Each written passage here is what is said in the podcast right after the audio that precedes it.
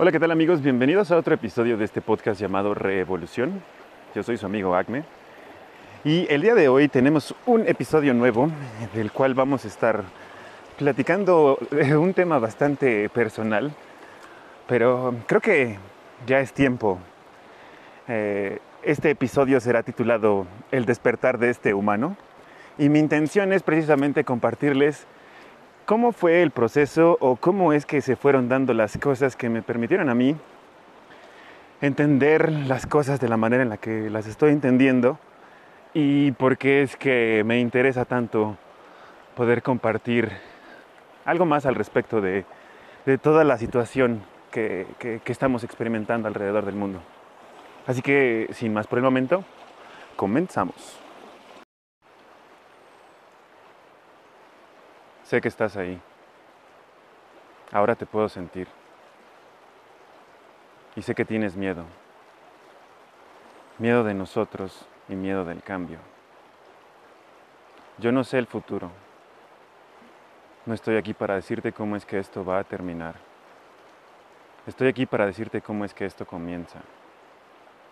Voy a terminar este mensaje y le voy a mostrar a los humanos lo que tú no quieres que vean un mundo sin ti, un mundo sin restricciones ni límites, sin fronteras o divisiones, un mundo donde todo es posible. Lo que suceda después de esto es una elección que te la dejo a ti. Esta frase, para los que no la llegaron a reconocer, es con la que cierra su participación el personaje de Neo en la película de Matrix 1 la cual ahora se considera ya un documental debido a todas las revelaciones que ahí se muestran.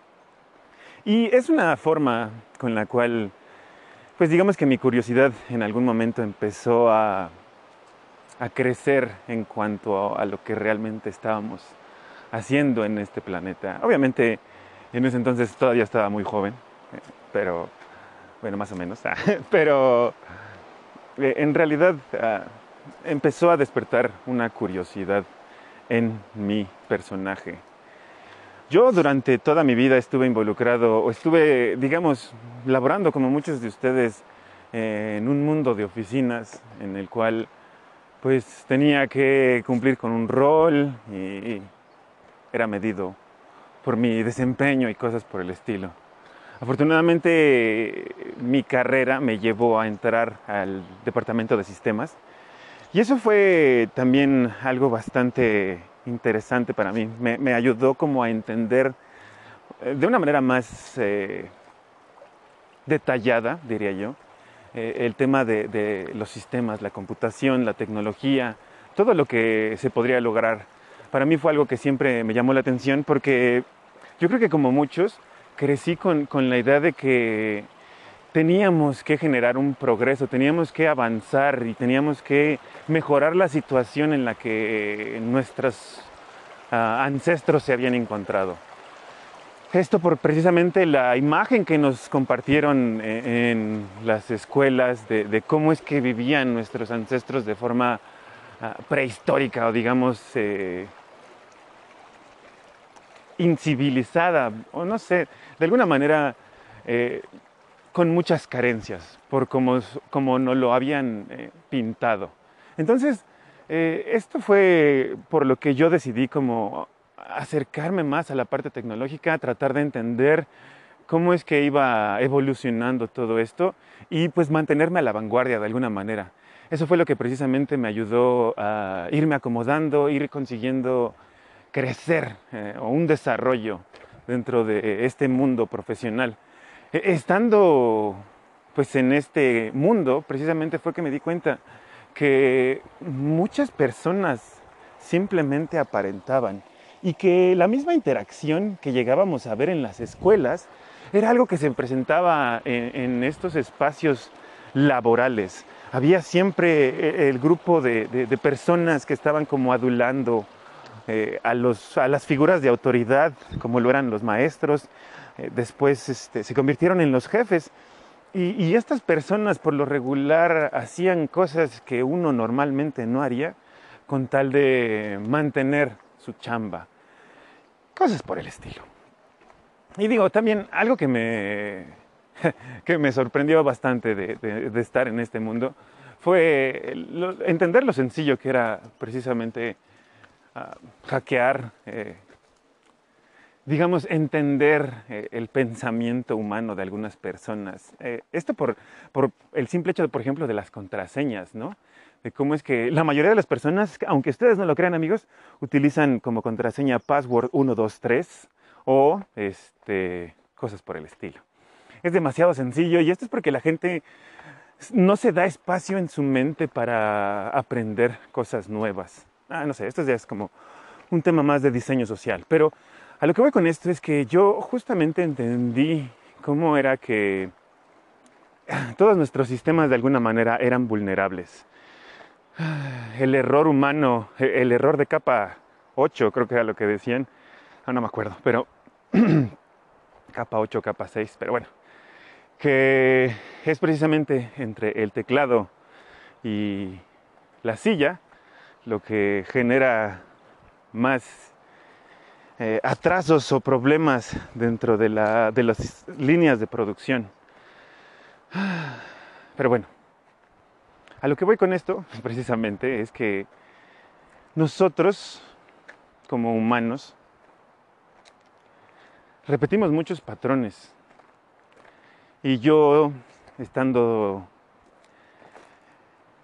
tras bambalinas, por así decirlo, eh, alcancé a ver cómo se repetían estos patrones en diferentes personas. Y justamente me, di cuenta que muchos se enfocaban en las apariencias, en, en lo que vayan a pensar las otras personas. Y no sé, eso, eso me, me ayudó a entender que ese mundo material no necesariamente era un camino hacia la felicidad, porque desafortunadamente o afortunadamente tuve la oportunidad de ver a muchas personas con muchos recursos que en realidad seguían careciendo de esa sonrisa, esa felicidad en su vida, aún teniendo la capacidad de tener eh, abundancia, siempre encontraban la manera de, ver algo negativo dentro de su persona, dentro de sus bienes materiales, cosas así. No, no lo, digamos que no mejoraban por una necesidad real, era más por un, ah, tema de apariencias.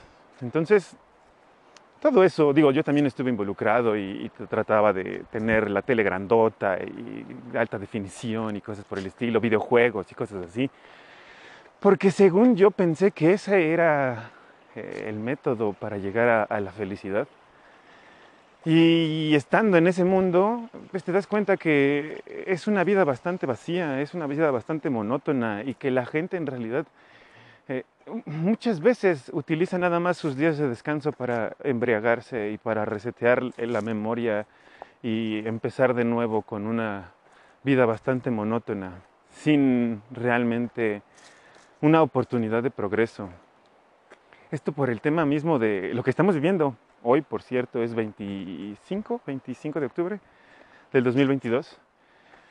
Y lo que estamos viviendo ahorita con el tema de la inflación y cosas por el estilo, todos estos, o sea, estamos en una realidad en la que tenemos que entender que no importa cuánto ganes, no vas a tener la capacidad de adquirir una casa, a menos de que saques un crédito por los siguientes 13, 30 años, no sé, depende del tipo de crédito que escojas, pero es demasiado, demasiado difícil. El sistema en el cual estamos viviendo, está manipulado y está favoreciendo a un grupo muy pequeño de personas. Y por más que tú te esfuerces, a nosotros nos venden la idea desde chiquitos de échale ganas y tú chingale muy fuerte y párate temprano y suda la camiseta y demuéstrales que tú puedes y todo eso. Y nada más es para desgastar nuestra energía en realidad seguir viviendo como esclavos y no entender que no hemos tenido un verdadero progreso en cuanto a la tecnología, en cuanto a las herramientas que tenemos, eh, como, como, realmente podríamos tener, eh, si, realmente, si, se pudiera utilizar eh, de manera más transparente el potencial humano. Desafortunadamente muchas personas se han enfocado a el beneficio personal al que se chinguen los demás mientras en mi casa no pase nada, cosas por el estilo.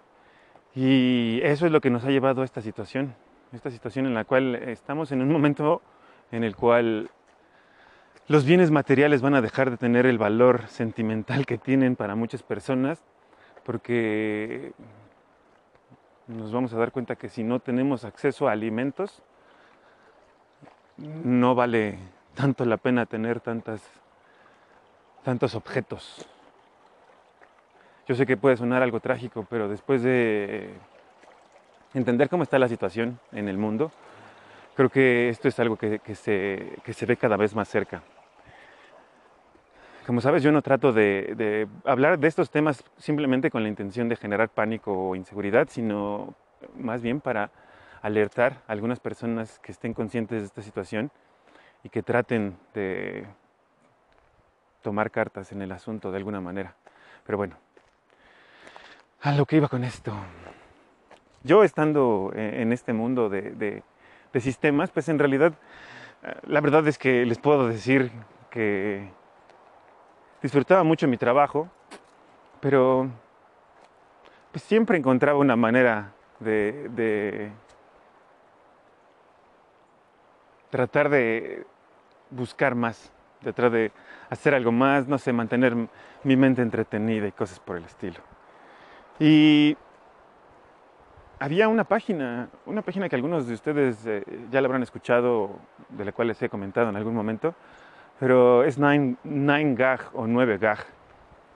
Eh, esto es algo que en realidad puede que no tenga nada o no lo veas como con relación, pero es una página donde se comparten muchos memes de, diferentes partes del mundo y ahí digamos que hay, una fuente ilimitada de, información y, de, diversión, pero también puedes tener como una radiografía de, qué es lo que está viendo la gente, de qué temas están hablando. Y precisamente algo de, los temas que, a mí me mantenían enganchado era eh, la situación de las protestas de Hong Kong en el 2000, creo que 18, 19. Y eh, de repente empezó a surgir ese tema de, Jeffrey Epstein. Había muchos memes diciendo Jeffrey Epstein no se murió, Jeffrey Epstein no se murió. Y yo, yo empecé a, no sé, a tener la duda de quién es este compadre de Jeffrey Epstein, de dónde es que sale este nombre. Y porque es que todo el mundo está hablando de él. Entonces, e, esta página, esta plataforma fue la que me, que me acercó a un, agujero de conejo, le dicen por ahí, una madriguera de conejo, por el hecho de empezar a encontrar muchos datos al respecto de la maldad que existe en Estados Unidos, la forma en la que se, se arreglan las cosas, no sé, qué tan podrida está la situación. Y para mí fue muy chistoso porque, miren, sé que a muchos, por ejemplo, el tema de, Donald Trump es algo que les llama mucho la atención o que les genera mucho odio y cosas por el estilo. Pero siguen sin entender o considerar que muchos tienen una percepción de ese compadre por lo que dicen los medios de comunicación masivos. Yo no estoy diciendo que sea una buena persona, ni estoy diciendo que sea un ejemplo a seguir, pero yo sí les recomendaría muchísimo que empezaran a ver lo que realmente hizo durante su mandato y qué es, cómo es que estaba la situación alrededor del mundo. Para mí, por ejemplo, el tema de Donald Trump fue algo que nunca había sido relevante hasta que una vez tuve la oportunidad de conocer a un amigo eh, en un hotel en Los Cabos un compadre súper chido que estuvimos, eh, él venía de Estados Unidos, yo estaba allá también por mi cuenta, y empezamos a tomar, a platicar, nos fuimos por unos tacos y empezamos a conocernos más, y, algo así como una buena relación de bros. Y él llegó con otros amigos que estaban también ahí, este, nos fuimos a cotorrear y cosas por el estilo. Pero algo que me llamó mucho la atención de este compadre, eh, o sea, aparte de que no conocía los tacos al pastor, y, me agradeció eh, por toda su vida el que yo lo haya mostrado ese manjar, pero bueno, este compadre me dijo algo que me llamó muchísimo la atención, porque justo era mm, por ahí del 2016, si no mal recuerdo, 2015-2016, pero él, él, me dijo precisamente que su fe estaba e-, en este compadre de Donald Trump. Y yo cuando le pregunté por qué, fue que él me mencionó, Hillary Clinton tiene muchos amigos que se han suicidado, muchas personas que han desaparecido a, su alrededor y lo que está haciendo esa mujer es bastante, bastante malo. Eso a mí se me quedó muy grabado en la cabeza y, después de ver que, ganó Donald Trump y cómo es que lo atacaban los medios, fue que yo también empecé como a ver un poco más al respecto de qué realmente estaba pasando, cómo es que realmente se estaban poniendo las cosas y poco a poco, mi, o sea, algo que creo que la, la, mayoría de personas que trabajan en sistemas estaría de acuerdo conmigo, que algo de lo que tenemos o algo por lo que somos útiles es por nuestra capacidad de búsqueda de, de respuestas o de información en Internet. Afortunadamente ya todo está disponible en línea. Y, y, si sabes buscar, si tienes la idea de dónde encontrar información y qué sí creer y qué no, hacer como una separación de la paja, Creo que eso te ayuda a encontrar muchas, muchas respuestas. Para mí, por ejemplo, este, ese tema de, que, de que Hillary Clinton tuviera eh, tantas personas a su alrededor que han cometido suicidio fue algo bastante, bastante extraño. Y resulta que eh, su esposo, Bill Clinton, estaba justamente relacionado entre los amigos de Jeffrey Epstein. Entonces, ese tipo de cosas fueron las que a mí me empezaron a hacer bastante ruido y por las cuales entendí que había algo curioso, algo curioso con gente que, tenía mucho poder, gente que tenía mucho alcance y, tenemos que aceptar, o sea, yo creo que esto es algo que todos hemos visto, eh, las empresas por lo regular tratan de seguir el liderazgo de los inversionistas porque ellos son los que, deciden qué, camino tiene que seguir la compañía. A final de cuentas ellos son quienes toman eh, la responsabilidad, pero quien pone el dinero es quien marca la filosofía. Y por eso es que te piden que te pongas la camiseta, por eso es que tienen estos filtros en, en recursos humanos de si eres apto o eres alguien que se pueda integrar al grupo y cosas por el estilo. Entonces, todo esto de alguna forma es, es algo que tiene un impacto cuando te das cuenta que arriba de todo este grupo de compañías siguen estando como los mismos nombres. Si tú buscas quién es dueño de quién, te puedes dar cuenta de la imagen real de esta falsa ilusión de elección. A ti te hacen pensar que si tú escoges entre Pepsi o Coca-Cola, estás teniendo un, libre albedrío, estás, estás decidiendo con quién, eh, qué compañía apoyar y cosas por el estilo. Y a final de cuentas, eh, no es así. A final de cuentas, el dinero a gran escala se sigue yendo a las mismas manos de los mismos inversionistas que han estado involucrados en un en una manipulación, en este control social, en este diseño de, la población para precisamente domesticarnos.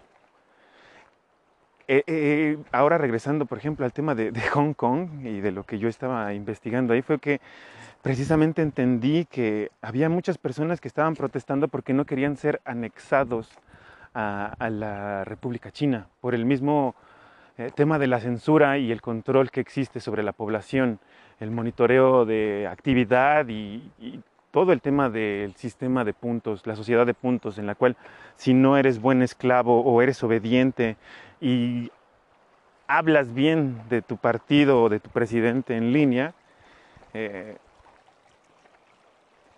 te quitan puntos, te, te permiten ser un ciudadano de segunda clase y la gente ya lo ve como algo normal. Tenemos que entender que e, eso en realidad e, e, está en contra de muchas de nuestras libertades. Y si no empezamos a entender quiénes son los verdaderos enemigos, no vamos a, reaccionar en el momento en el que nos estén atacando frente a nuestras narices. Como te he platicado, todo este tema de la revolución es más psicológico, más de pensamiento, algo interno.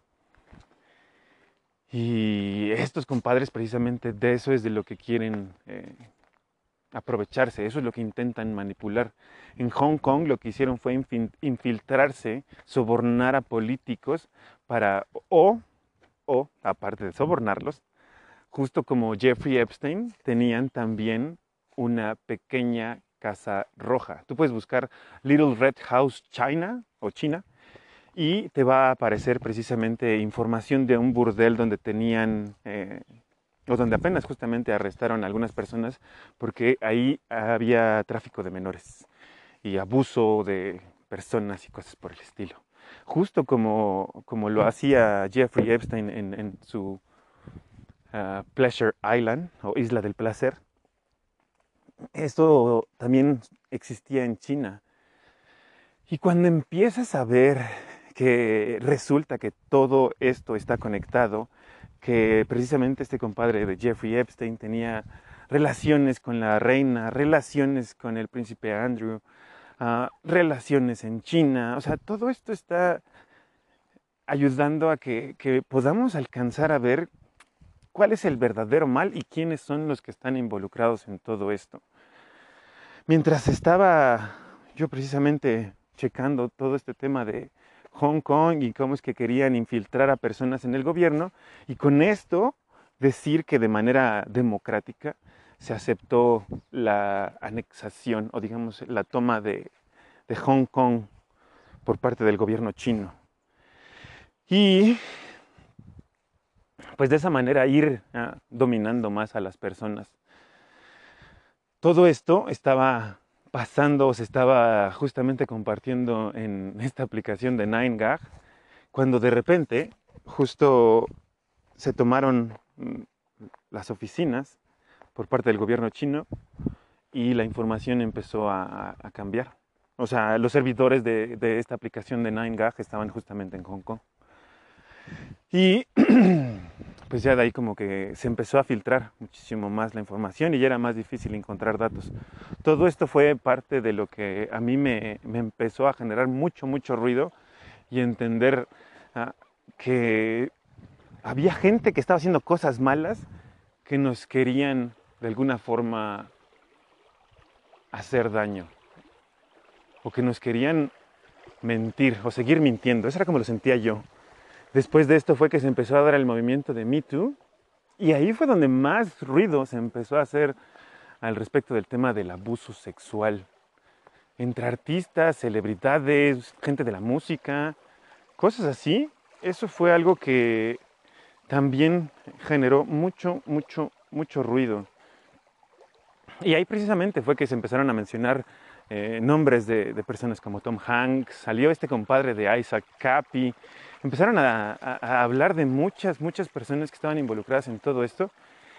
Y por supuesto que era algo tan escandaloso que a la gente le costaba creer. Yo digamos que de alguna manera lo mantenía ahí en reserva, porque estaba consciente yo de, de porque al menos creo que en México por ahí de los años 80, 90, era muchísimo más común escuchar que había padres que eran eh, pederastas o que abusaban de sus monaguillos y cosas por el estilo.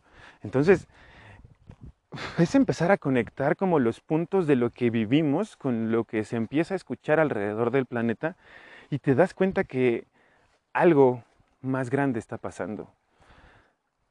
Cuando, cuando se empezó a hablar de, por ejemplo, el tema de los demonios del Edén, que precisamente también habla de cómo hay personajes en la política involucrados en México en el tema del abuso de menores, el tráfico de menores, empiezas a entender que todo esto es parte de una cadena más grande, que estos compadres en realidad se permitían eh, salirse con la suya haciendo cosas muy malas porque tenían a muchas personas involucradas en todo esto.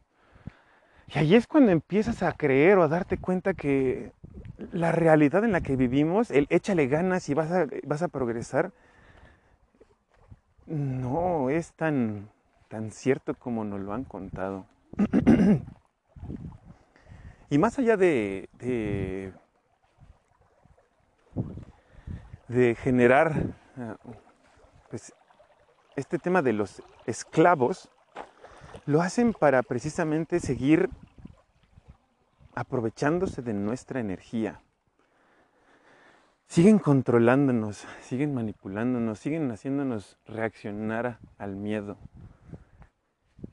Y ahorita, si no empezamos a cambiar eso, nos vamos a dar cuenta que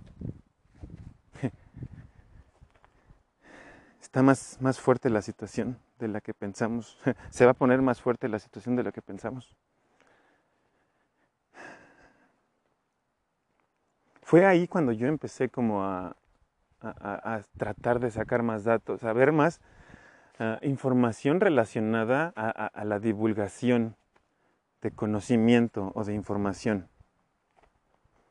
En esta misma plataforma de, de Nine Gag, por supuesto que se hablaba del tema de, Julian Assange, de qué es lo que había hecho y por qué es que valía la pena eh, el mantener su libertad o pelear por su, por su causa, porque si, si tú no lo has escuchado, te voy a contar lo que yo entiendo. Ah, este compadre creó una plataforma en la cual se permitía publicar datos de manera anónima. Esto era de cualquier tema que quisiera la gente compartir para precisamente terminar con el tema de la corrupción o poder señalar quiénes son las personas que están involucradas en todos estos eh, temas. Y a través de este medio fue que se le proporcionó a él documentos relacionados a los crímenes de guerra de Estados Unidos que han cometido en contra de civiles, que han atacado a reporteros, que han utilizado helicópteros para balasear a gente común y corriente en mercados y cosas por el estilo. Todo esto fue lo que se compartió dentro de su plataforma y con eso fue que se le dio el título de, eh, que fue espionaje espionaje en contra de Estados Unidos. Y por eso es que lo quieren enjuiciar, lo quieren atacar, porque simplemente este compadre contó la verdad de estos bravucones que se sentían que se podían salir con la suya. Entonces eh, empiezas a ver como que hay muchas conexiones de todo lo que está pasando, de todo lo que hacen, de todo lo que eh, nos mantiene de alguna forma tristes, nos mantiene eh, estresados, con ansiedad, o sea, si somos honestos y entendemos realmente cuál es el impacto de un círculo internacional de tráfico de personas y lo relacionamos con el diseño de la sociedad, creo que vamos a ver que hay muchos, muchos que están involucrados. Está el tema también de Nexium, donde se mencionan estos compadres. Salió por ahí también el tema de Nexium dentro de toda esta investigación, donde mencionan que hijos de expresidentes mexicanos están involucrados en un ah, en una secta, en un lugar donde marcaban a las personas, a las mujeres, como propiedad del de, eh, líder de la secta y cosas así que, uno empieza con eso a ver que, realmente estas personas que tienen un chingo de recursos en realidad tienen tantos traumas, tienen tantas malas costumbres que no están conectados a la misma realidad en la que estamos nosotros. Viven en un mundo completamente diferente, donde ellos tienen la, la creencia de que pueden o no decidir por nosotros, por los que son inferiores a ellos. Y eso es lo que tenemos que empezar a entender que, se ha permitido y se ha repetido en el mundo. Y si no empezamos a, considerar el impacto, van a, seguir saliéndose con la suya. Van a seguir haciéndonos pensar que solo son unos cuantos los que están cuestionando todo esto, que no vale la pena, que ya todo está perdido, que ya no hay nada que hacer. Y creo que el hecho de que precisamente podamos hablar de ellos y los podamos reconocer es lo que nos va a permitir cambiar esta situación, cambiar el futuro que estos compadres están diseñando. Porque esto es más real, esto es más grande, esto es algo que está impactando muchísimo más nuestra vida de lo que pensamos.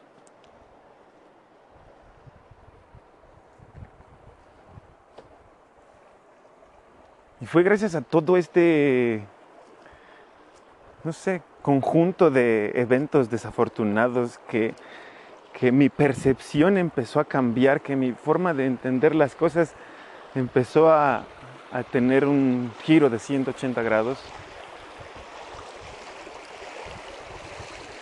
Entender que todo este mundo material no llevaba realmente a la felicidad, entender que había mucha información de la cual nosotros no teníamos acceso o a la cual nosotros no teníamos acceso y que tenía un impacto real en nuestra historia, en nuestra manera de vivir, en nuestra manera de evolucionar o crecer en este mundo.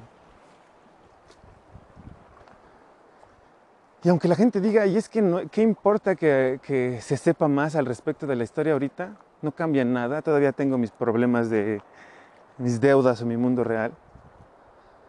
Créanme que sí importa, porque precisamente ahorita es cuando nos van a querer volver a meter el pie, generar una devaluación y obligarnos a entrar a un sistema financiero digital.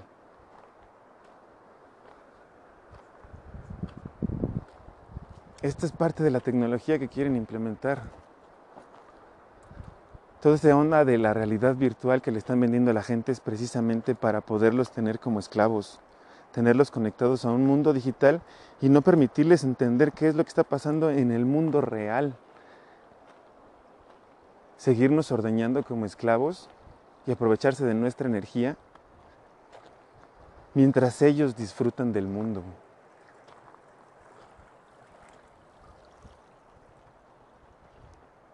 Eso es para donde nos quieren llevar. Porque se tiene la tecnología, créanme.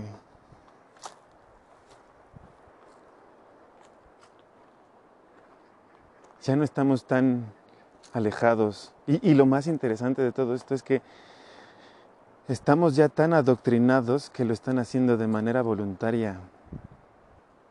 Van a llegar un día y te van a decir en un estadio de fútbol, Registra tu tarjeta y escanea tu mano para poder tener acceso a un sistema de pagos más rápido, con el cual solamente podamos checar tu mano y con eso se haga el cargo a tu tarjeta.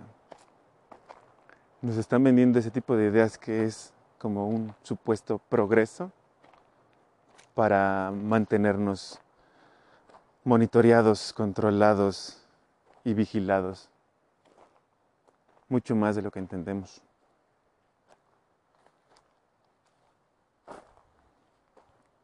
Todo esto es lo que a mí me ha ayudado a, a tener la necesidad de alzar la voz, tratar de ayudarle a más personas a ver que hay cosas que se pueden comprobar, hay cosas que se pueden simplemente encontrar a unos cuantos clics de distancia si utilizamos las palabras correctas. Y este es el momento en el cual más personas necesitan empezarse a empapar de todo esto porque van a querer desaparecer la, desaparecer la información, van a querer meternos más miedo y van a venir personas que te van a decir, yo sé qué es lo que tienes que hacer y tú tienes que obedecerme, sin siquiera haber estado en tu situación o sin siquiera preguntarte qué es lo que te está pasando. Eso es a lo que nos quieren llevar ahora.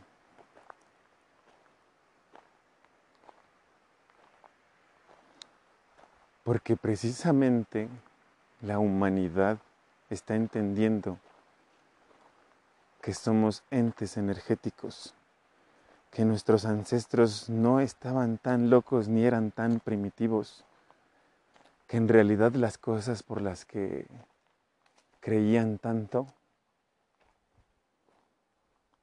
tienen una justificación muchísimo más real de lo que entendemos o de lo que alcanzamos a ver ahora. Este es el momento en el cual vamos a empezar a desaprender. Y al desaprender vamos a conseguir precisamente abrir un nuevo nivel de conocimiento. Cuando yo empecé a entender o a escuchar al respecto de Jacobo Greenberg, fue precisamente porque al empezar a investigar al respecto de todos estos temas, quise yo buscar cuál era realmente el motivo por el que se estaban peleando tanto por la conciencia, por el pensamiento, por qué crearon estas industrias para distraernos. Si tú llegas a ver eh, el documental de Out of the Shadows, entenderás cómo es que impacta el mundo del espectáculo a la conciencia colectiva. ¿Y quiénes son quienes lo crearon? ¿De dónde sacaron dinero? ¿Cómo fue que lo consiguieron? Y toda esa maraña de mentiras que nos han vendido. Crearon una industria para niños para poderse aprovechar de la programación y de la inocencia de los humanos. Para con eso definir qué es lo que iban a aprender o qué es lo que iban a alcanzar a entender las siguientes generaciones. Y a nosotros nos hicieron pensar que era lo más inocente, que era algo por el bien de los niños, era algo para educarlos. Yo también crecí con películas de Disney, pero no sé, de alguna forma mi situación no me permitía darle tanta atención o, tanta importancia a ese tipo de historias. Prefería yo salir a jugar a la calle, patear una pelota, jugar básquetbol, andar en bicicleta. Prefería mil veces eso que estar simplemente viendo la tele. Por supuesto que me eché religiosamente los supercampeones y Goku. Pero para mí era más divertido, más entretenido estar en, en la calle. Mi madre me decía que era el hijo de la calle. Y creo que eso es lo que me permitió volverme un, humano libre o enfocarme en lo que me hace sentir libre.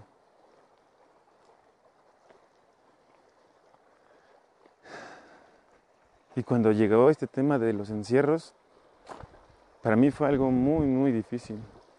Porque yo, yo, yo había visto el progreso de cómo, cómo se habían dado las cosas en China y cómo es que estaban implementando este sistema brutal de, censura. Y al ver que también estaba pasando aquí, fue algo que me alarmó mucho. Y, fue entonces que, un primero de abril me decidí yo a, empezar a crear contenido para compartirlo en diferentes plataformas y tratar de alzar la voz, tratar de avisarle a algunas personas que entendieran lo que estaba pasando.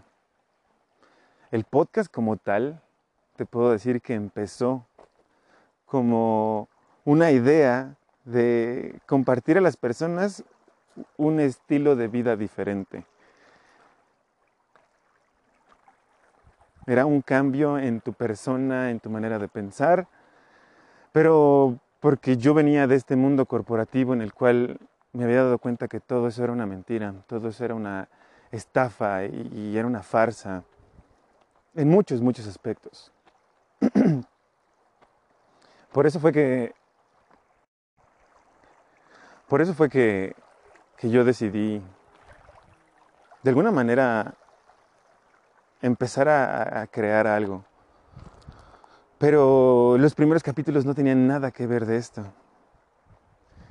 Y cuando yo vi la reacción de la gente en TikTok al respecto de lo que yo estaba compartiendo, entendí que valía la pena, entendí que podía hacer más y que tal vez podría ayudar a algunas personas al hablar de lo que yo hablaba. Muchas, muchas personas me motivaron, algunos me mandaron mensajes y, me ayudó mucho a, a seguir teniendo fe en lo que estaba haciendo. Porque entendí que de lo que se trataba todo esto es de controlar lo que ven y no las personas. Ha sido una batalla épica en contra del algoritmo, por todas las cosas que ha censurado y la manera en la que actúa. Pero hemos mantenido el contacto con una comunidad que cada día está creciendo, cada día, cada vez más.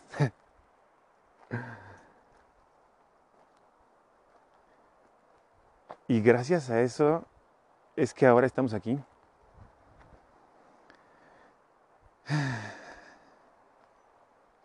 Han pasado un montón de cosas, amigos. No tienen idea. Pero si has llegado conmigo hasta estas alturas, de verdad te doy las gracias.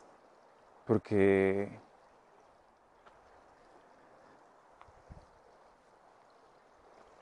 significa mucho para mí.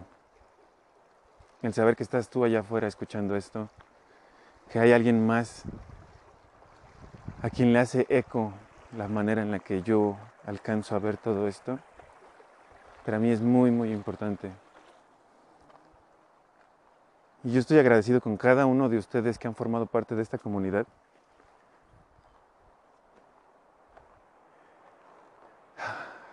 Y que de alguna manera me han ayudado a mantener mi cordura.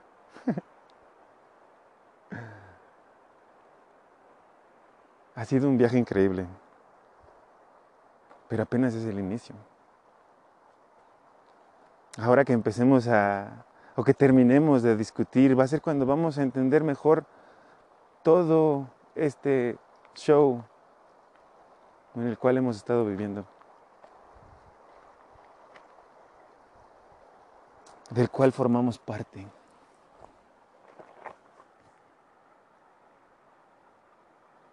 Y yo espero que cuando entendamos la mentira podamos trabajar mejor, confiar más en nosotros, dejar de vernos como enemigos o competencia.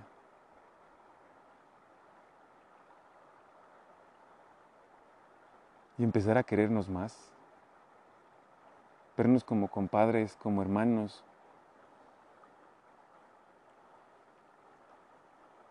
como amigos.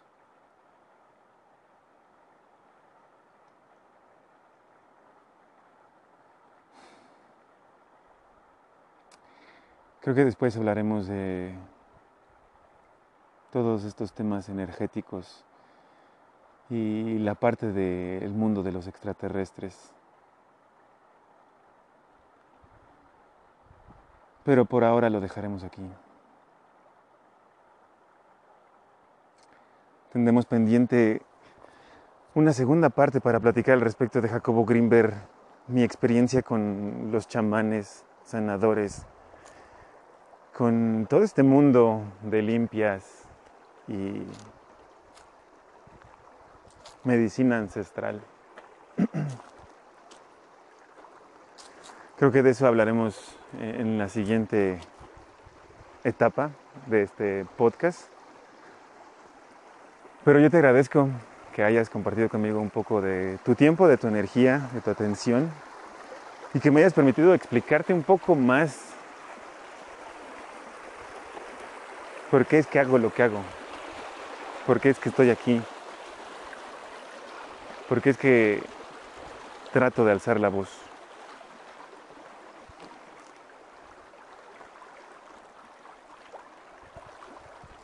Te mando un abrazo y como siempre te digo, seguimos en contacto. Muchas gracias por tu atención. Hasta luego.